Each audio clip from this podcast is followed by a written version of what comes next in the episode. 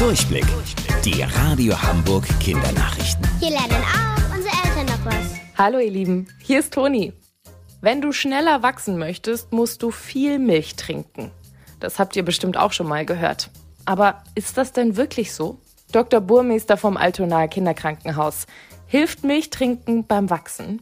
Eine Frage, die sehr häufig gestellt wird, weil viele denken, Milch ist gut fürs Wachstum. Letztendlich brauchen wir ganz, ganz viele Nährstoffe und einer der Nährstoffe für den Knochen ist das Kalzium. Und das Kalzium ist viel in der Milch oder in Milchprodukten enthalten. Aber die Milch alleine hilft nicht bei dem Wachsen, sondern die Milch hilft, die Versorgung an Kalzium für den Körper, für das Wachstum der Knochen sicherzustellen. Auf der Alster sind jetzt die ganz Kleinen unterwegs. Die Alsterschwäne haben endlich Nachwuchs bekommen. Ein bisschen später als sonst.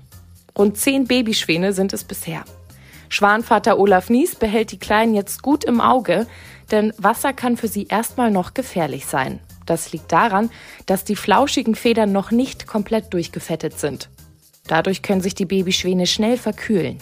Wie diese Fettschicht funktioniert, könnt ihr übrigens selbst testen. Fragt aber vorher unbedingt eure Eltern. Dafür braucht ihr ein Stück Butter. Reibt euch damit ein bisschen euren Handrücken ein und als nächstes haltet ihr die Hand unter den Wasserhahn.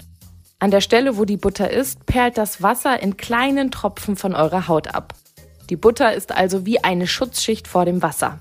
Genauso funktioniert das auch bei den Schwänen. Wusstet ihr eigentlich schon?